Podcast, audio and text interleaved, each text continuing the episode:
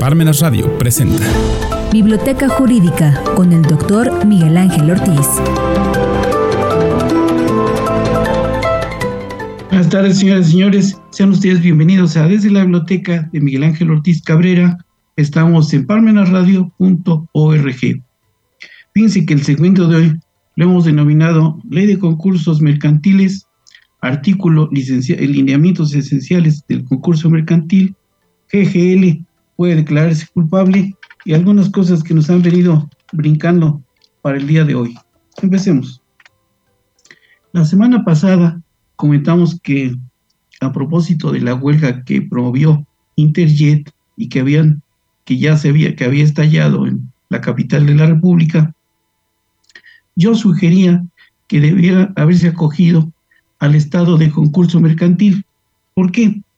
Fíjense que en la antigua ley de suspensión de pagos era el artículo 128, pero en la ley actual que aquí tengo, hoy sí la, encontré y aquí está, en el, en el, artículo 89 dice que a partir de que se estalla el concurso, más, más bien que se declara el concurso mercantil, dejarán de causarse intereses y tendrán que convertirse las deudas a UDIs. Esa es la materia, lo más importante de acá. También dije que es el único procedimiento que tiene dos sentencias definitivas en una primera instancia. Bueno, también mostré el libro del maestro Herrera, que nos dio mucha luz sobre ese particular. Y bueno, la razón por la cual me sé y me consta que esa estrategia ha funcionado fue porque en una ocasión, en un asunto de Atrisco, en donde no estoy autorizado para revelar el nombre de la empresa ni de los dueños, pero un buen día los trabajadores eh, llegaron a trabajar al turno, al, sí, turno matutino, y no había quien abriera la empresa, la fábrica, era una fábrica textil. Entonces, se comunicaron con su líder, que en esa época era, les voy a decir sí, el nombre del el líder obrero, porque vale la pena que se sepa, que era don Eleazar Camarillo. Él dijo que en lugar de estallar la huelga, porque ya había eh, algunos ejemplos en los cuales no había funcionado la huelga, como eran las huelgas que hubo allá mismo en Atlisco, y entonces eh, acudieron a ver a don Emilio Aruntame, le plantearon el problema y entonces él, por conducto del doctor Romero Beristain, gestionaron que los trabajadores, como acreedores privilegiados, promovieran la suspensión de pagos en esa época. Se cambió, eh, después promovieron el incidente correspondiente y gestionaron la quiebra. Como tal y como rector del procedimiento, el juez de lo concursal de la época les dio posesión a los trabajadores.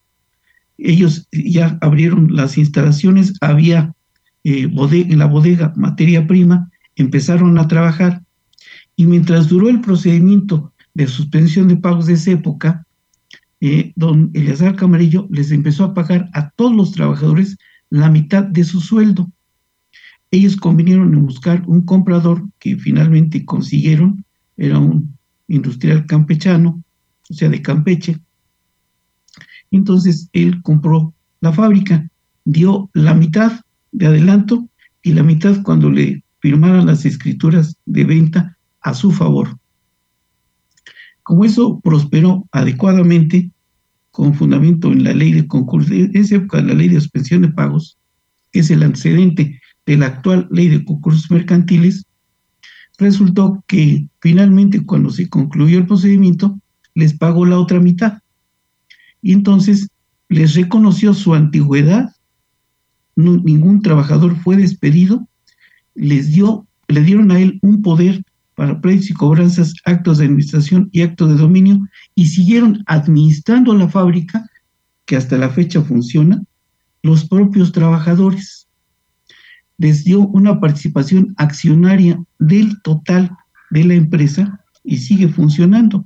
Por eso sí me consta que esta estrategia concursal funcionó, lo que no acontecería con la huelga que estallaron en México a la empresa Interjet. Esa es la razón por la cual sugiero que enderecen el camino, porque si no así, no sé cuándo vayan a acabar y no les auguro ningún éxito a los señores trabajadores de Interjet. En cambio, de la otra manera, como comenté en ese asunto, sí efectivamente sí funcionó. Tan es así que tuve una participación indirecta en este asunto que en esa época, como siempre se le da en los asuntos concursales, vista al Ministerio Público Federal, así lo hicieron. Y el Ministerio Público Federal les mandó un citatorio a, los, a la mesa directiva de los trabajadores. Ahí me pidieron, me pidió el doctor Mary Stein que los acompañara y así lo hice. Y el Ministerio Público Federal, ignorante de la materia, tanto penal como concursal, mm, se atrevió a comentar que ellos los iba textualmente, perdón porque ese fue el, comentario y las palabras más, palabras menos que dio el Ministerio Federal, que los iba a enchiquerar por defraudación fiscal. Los trabajadores no tenían ninguna culpa de lo que ahí había acontecido. Eso era problema de los dueños que habían, se habían alzado con los bienes. Se dice que alzan con los bienes cuando desaparecen los propietarios y dejaron aventada la fábrica. Ellos actualmente viven como reyes con el dinero que se llevaron de acá, en Brownsville. Pero bueno, siguiendo esto, funcionó hasta la fecha, siguen trabajando los trabajadores, o siguen laborando los trabajadores, la misma mesa directiva, y sigue funcionando con gran éxito. Por eso sugiero que enderecen el camino los trabajadores de Interjet. Bueno, pasando a otro punto, pero sobre el mismo tema. También dije que me habían hecho favor de publicarme en un artículo relacionado con esta materia en el libro del doctor Serafín Ortiz. Aquí está. Cuando cumplió 30 años de docente, eh, él en varias instituciones, actualmente es el rector de la Universidad Autónoma de Tlaxcala, pero aquí, en la página 459, está el artículo que me hicieron favor de publicarme que se llama Algunos lineamientos esenciales en torno a los concursos mercantiles, que fue elaborado este libro a instancia de la doctora Marla Daniela Moya, Rivera Moya, y del doctor José Luis Soberanes Fernández. Y se hizo a través de la Universidad Nacional Autónoma de México en colaboración con la Universidad Autónoma de Tlaxcala, en el cual la doctora Moya convocó a todos los eh, académicos de la Universidad Autónoma de Tlaxcala que quisiéramos participar con un artículo. Y entonces vale la pena porque hay eh, muchos artículos publicados por los maestros del posgrado de la Universidad Autónoma de Tlaxcala. Entonces, yo les sugiero el libro y, bueno, en especial mi artículo, por si alguien tiene interés en este comentario o en este asunto de la materia concursal. También quería comentar lo siguiente. Fíjense que cometí un error la semana pasada en cuanto a que dije que la tesis elaborada por el maestro Salvador Flores Contreras y había dado el nombre o el apellido de su progenitor, que era Salvador Flores Loranca. Corrijo el error, aquí está. Es Salvador Flores Contreras y fue cuando él sugería en la tesis, que fue bastante eh, provechosa, adecuada, conveniente, y fue muy felicitado él por la forma tan elocuente en la que defendió la tesis en la Universidad Iberoamericana. Él ahora ya es maestro en, en Derecho, entonces eh, corrijo un error involuntario que cometí. Por esa razón, por el Estatuto de Roma, le nace responsabilidad al señor Jesús Murillo Caram, y está en el artículo del 26 al 28 del Estatuto de Roma, que ahora sí, en términos de la Constitución y del 133 de la Carta Magna, aquí está. Le voy a dar lectura al 133 para que no haya lugar a dudas. El artículo 133 establece la razón por la cual son obligatorios los tratados internacionales. Dice, esta constitución, las leyes del Congreso de la Unión que emanen de ella y todos los tratados que estén de acuerdo con la misma, celebrados y que se celebren por el presidente de la República con aprobación del Senado, serán la ley suprema de toda la Unión, como ya el gobierno mexicano o el Senado mexicano ya reconoció el Estatuto de Roma, es ley obligatoria. Y de ahí deriva la obligatoriedad para respetarla o para cumplir con ella. Y por eso el juez de control no se pudo sustraer a eso y no le puede sustituir al señor Murillo Caram la medida cautelar solicitada por su defensa, sino tiene que sujetarse a la norma suprema. Y entonces, eh, por eso es por lo que estamos insistiendo en ese punto. Otra cosa que les quería comentar es que también dije la semana pasada lo que era perfeccionar un contrato, porque la señora Anabel Hernández y el influencer o la persona que subió el video que no sabían derecho, dije que estaba el concepto perfeccionar el contrato en la página 338 del libro de mi gran y querido maestro Tomás Ignacio Morales Cruz, aquí está, de Derecho Romano, que consistía, como lo dije la vez pasada, en el hecho de hacer nacer derechos y obligaciones a una y a otra parte de los obligados. Aquí está, aquí está. Es que la semana pasada, por las prisas, no les mostré la página y el libro sí se los mostré, aquí está. Él fue nuestro gran maestro en 1971 de Derecho Romano en la Universidad Autónoma de Puebla. Y lo recordamos con mucho cariño por haber sido un maestro extraordinario. Seguimos. Eh, fíjense que también quería comentar que el señor GGL ya se le fijó para el 17 de enero del próximo año el inicio del juicio en su contra. E iban a declarar eh, las personas que comentamos la semana pasada, el, la Barbie, el Grande, el Rey y la Reina.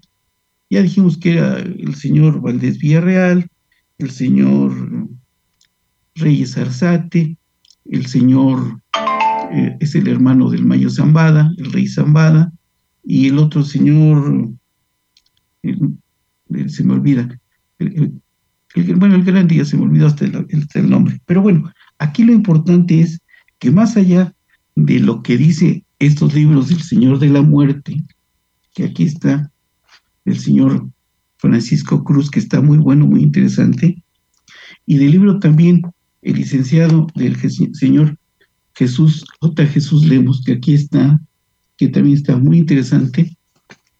Eh, recordemos que de acuerdo a lo que hemos venido leyendo y comentando en torno a la procedencia de el plea bargaining, que está en una forma muy bien explicada en la página 100 del libro Justicia Convenida del doctor Eduardo Lozano Tobar. Aquí está. Y también respecto a los libros estos, Introducción al Derecho de los Estados Unidos, de Peter Hay, Butterworth Publishers, y aquí está el libro de Edmundo Hendler, El Derecho Penal de los Estados Unidos de, América, aquí está, publicado por el INACIPE.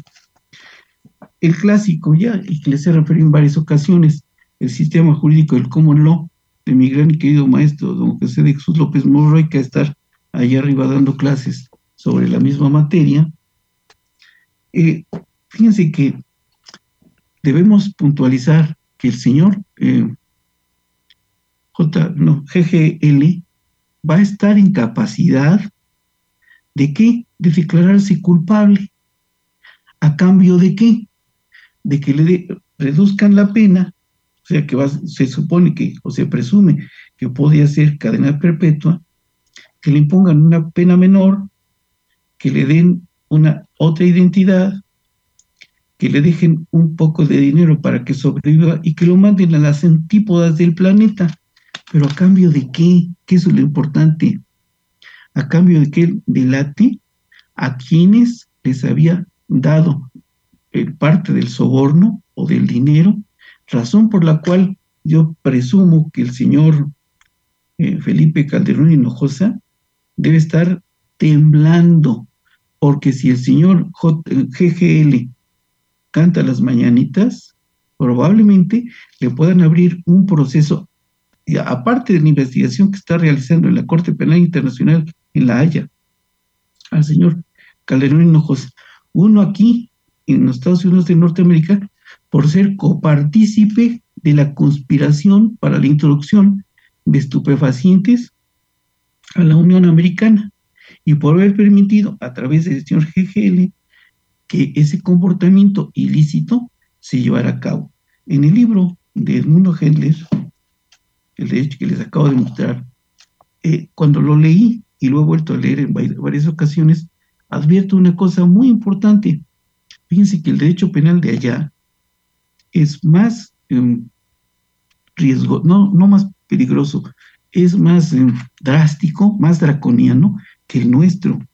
Entonces, si es así, señoras y señores, por eso es por lo que el señor Calderón debe estar más que preocupado, porque si le abren la causa allá, no se la va a acabar. Allá no se van a, atentar el corazón, ni va, va, a surtir efectos sus influencias para que le libren un orden de aprehensión que podría mm, acabar con él, más bien podría acabar él sus días en la cárcel en la Unión Americana, quizá en compañía del señor Guzmán Loera, o a lo mejor en el mismo reclusorio. Vamos a ver qué pasa. Pero el derecho penal de Estados Unidos es mucho, muy, mucho más severo que el nuestro. ¿De acuerdo? Sobre todo porque ahora nosotros ya con el sistema acusatorio adversarial ya está revestido de cierto garantismo. Allá también, pero es un derecho penal muy, muy drástico, muy draconiano. Entonces, sí es factible que el señor esté muy preocupado. Bueno, también quería comentarles que leí, yo se lo sugerí, pero lo leí el fin de semana, me llevé el libro de la DEA en México, del señor Jesús Esquivel, que está muy bueno, muy interesante, vale la pena leerlo.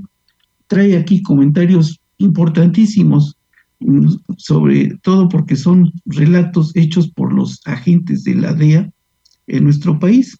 Aquí comenta cómo fue la detención del señor Caro Quintero en Costa Rica, cómo eh, fue el, la detención del señor, la primera vez del señor Joaquín Guzmán Loera, cuando se pudo fugar, cuando el señor Guzmán Loera contrajo matrimonio en Canelas, Durango, en lo más alto de la sierra, y comenta cómo llegó el ejército, pero después de, no antes de, cuando el señor Guzmán lo era, ya había levado anclas, ya se había ido. Tiene cosas muy interesantes y manejan cosas que el pueblo, que no nos llega el conocimiento de ello más que por este tipo de documentación a través de los libros. Pero está muy interesante, yo les sugiero a los que puedan conseguir el libro, lo hay, es editorial Grijalvo, que si tienen interés en el tema, pueden comprar y leer. También quería comentarles otra cosa. Fíjense que leí en la revista, que sí la dejé allá, que está en la página 15 de la revista, que no quería decir el nombre, pero tengo que decir el proceso del domingo pasado, eh, lo que está aconteciendo en el penal de Cieneguillas en Zacatecas. Es verdaderamente lamentable, penoso, que ya la delincuencia organizada se hayan apoderado de esas instituciones. Presumo que deben poner, sumar esfuerzos el gobierno federal y el gobierno estatal para detener esa embestida de la delincuencia organizada, porque si no, lo van a rebasar a las instituciones. Mucho cuidado porque eso es muy delicado. Y por esa razón, fíjense que aquí eh, tuve oportunidad de bajar estos libros que me son, me han sido muy útiles, sobre todo cuando impartía la materia de penología de mi muy estimada y querida maestra, doña Emma Mendoza Bremont, en su libro Derecho Penitenciario de Macro Gil. Es una obra clásica, estupenda, extraordinaria. Ella, eh, tuve la oportunidad de alternar con ella en dos exámenes de doctorado en el Instituto Nacional de Ciencias Penales y es verdaderamente impactante. No tengo conocimiento si haya si todavía viva o si ya haya fallecido, pero era un genio en la materia de derecho penitenciario y de derecho económico. Ella impartía clases en la Universidad Nacional Autónoma de México y en el Instituto Nacional de Ciencias Penales y había sido directora de un reclusorio, directora académica de uno de los reclusorios, me parece que es Santa Marta Catitla, no recuerdo, pero creo que sí fue ese. Pero tiene cosas muy valiosas en este libro, que si los señores, el presidente de la República y el gobernador de Zacatecas quieren hacer las cosas como deben ser, deben encargarle a su departamento jurídico elabore un programa de política criminal adecuado a las circunstancias, porque si no va a seguir pasando lo que ya pasó en alguna hace no mucho tiempo en ese mismo penal de Cineguillas, cuando la delincuencia organizada se las ingenió para llegar y a través de unos camiones lograron que se fugaran algunos de los mm, internos que ahí se encontraban. Entonces hay que tener mucho cuidado con eso porque es una bomba de tiempo. Del mismo modo, fíjense que también eh, por ahí del 92-93 vino aquí a Tlaxcala en un diplomado internacional en materia penal que se organizó en el posgrado. Luis Marcó del Pont, eh, yo no tenía sus libros en esa época, pero aquí tengo, después tengo otro que se me olvidó bajarlo, que se llama Manual de Criminología, que está muy bueno. Y este de Derecho Penitenciario, aquí está. En una de sus partes comenta hasta lo que se debe considerar como arquitectura penitenciaria. O sea, es todo un trabajo de investigación muy amplio, muy completo, y en esa época, eh, cuando platiqué con este autor, me dijo algo que se me quedó muy grabado y que después lo confirmé cuando platiqué con el doctor Zaffaroni. Le dijo Eugenio Raúl Zaffaroni a Luis Marco del Ponte que cuántos libros tenía de él, o sea, del doctor Zaffaroni. Y le dijo cuáles. Y le dijo eh, el doctor Zaffaroni a Luis Marco del Ponte, tíralos y quédate nada más con esto. Ahí está todo lo que tú andas buscando. Y a mí me dijo exactamente lo mismo. Tira tus libros y quédate con derecho, penal parte general. No los he tirado, al contrario. Ahora, afortunadamente, tengo de ese autor 20 tomos de distintos tamaños, pero me ha sido muy provechosa la lectura de esas obras para ir redondeando, redondeando algo de lo que anda por ahí brincando. Por eso fíjense que en la última parte del día de hoy quisiera comentar a ustedes algo de esa conferencia espléndida que dio el mes pasado en la Universidad Autónoma de Tlaxcala. Pero para que tenga fortaleza este comentario, sí les voy a comentar cómo maneja y en, en qué orden a los principales autores del derecho penal. Por ejemplo, habló de Carl Binding, después de von Liszt, de Enrico Ferri, Wilhelm Bauer, Gustav Radbruch, Edmund Mesger, Hans Wenzel, Karl Roxin y Gunther Jacobs. Y entonces voy a, a, continuar con lo que me había propuesto, dar unos puntos hasta acabar los 72 puntos que tomé de la espléndida conferencia que dio el doctor Zaffaroni. Él eh, dijo que en el siglo pasado se crearon los dogmas en materia penal y por esa razón él eh, hizo alusión a que se había, eh, había habido una disputa entre los autores de Carl Binding y Franz von Liszt porque uno ah, hacía referencia al programa de Marburgo y el otro a la escuela de Kiel. Y entonces, a partir de los dogmas de la ley, surgió que el derecho positivo, el derecho que nos rige con algunas variables, pero existe. Binding estuvo presente en el fascismo, y el fascismo, según lo que nos comentaba el doctor Floris Margadán, es cuando en un poder mm, se reúnen las mm, características que tienen o que le son atribuidas a los otros dos poderes. Mm, quizá no estemos viviendo un fascismo, pero si no se tiene cuidado con eso, y si no existe una auténtica división de poderes, pudiésemos, no digo que estemos, digo que pudiésemos llegar o caer en un fascismo. Y bueno, también eh, comentaba el doctor Zaffaroni que uno de los puntos torales sobre los que descansa el Estado de Derecho son dos. El primero, la legalidad, y el segundo, la división de poderes o de competencias como nosotros lo conocemos. También dijo que Carl Binding eh, fue el pionero de la creación del derecho penal.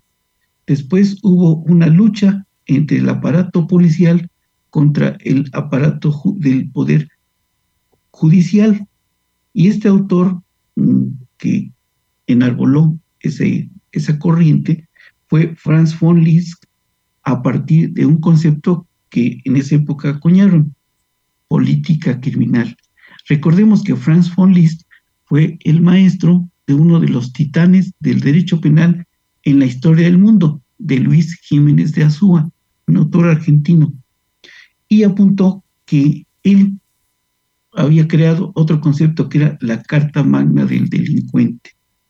Y en esa época es cuando empezó a tener mayor vigor, mayor vigencia que el positivismo ferriano enarbolado por Enrico Ferri. Y voy a comentar, voy a cerrar este comentario con lo siguiente. Enrico Ferri vino en los 20 a América, a un congreso de materia penal. Trajo un proyecto de código y lo presentó en ese congreso. Quedaron tan impactados la delegación de Paraguay que ese proyecto de código se lo llevaron a Paraguay y lo hicieron ley, entró en vigor. Eh, posteriormente, acá en nuestro país, en 1982, aquí en Puebla, el gobernador Jiménez Morales don Guillermo Jiménez Morales, sobrino de mi maestro, don José Ignacio Morales Cruz, eh, le encargó al maestro José María Cajica la elaboración de un código. Como en esa época no había internet y no había mucha información con relación a esto, el maestro Cajica eh, tuvo a bien tomar el código mm, tipo o como base, como plantilla, como ahora se maneja en la materia de las computadoras, el código de Paraguay. Y entonces aquí en Puebla hizo un código para Puebla, pero tomando como base el código de Paraguay. Cuando Ferri había regresado después de ese congreso a Italia, él era senador al Parlamento italiano, senador vitalicio. Pero en esa época coincidió que otro abogado de la época, que no tengo el nombre, presentó otro proyecto de código. Y entonces Ferri, en un rasgo de honestidad intelectual, advirtió que era más conveniente para ese momento histórico el otro código, no el de él. Entonces no votó, cuando se tomó la votación, por su código, sino votó por el otro código. Nunca en Italia hubo un código estilo ferriano, peligrosista, determinista. Pero ¿qué creen? En México sí, y en Puebla, con mayor razón. Eso fue un retroceso en la impartición del derecho penal, que nos duró muchísimo tiempo hasta con el nombre, porque hasta hace no mucho tiempo el Código de Puebla se llamaba Código de Defensa Social. Fue una situación equivocada, errónea del maestro Cajica. Y entonces, en alguna ocasión presencié cuando en la Universidad Cuauhtémoc, en una conferencia, el doctor Moisés Moreno dijo, palabras más, palabras menos, que el Código de Puebla eh, era una cosa absurda. Y le presentaron al final al maestro Cajica. Y el doctor Moisés le dijo, perdóneme, pero lo dicho está dicho. Este código es retrógrado. ¿De acuerdo? Y bueno, si es así, pues ya no me queda otra cosa que comentarles. Vamos a ver, vamos a estar pendientes qué acontece esta semana, que sea de interés para el gran público que nos hace favor de seguirnos semana a semana. Muchas gracias, buenas tardes, buen provecho, hasta la próxima.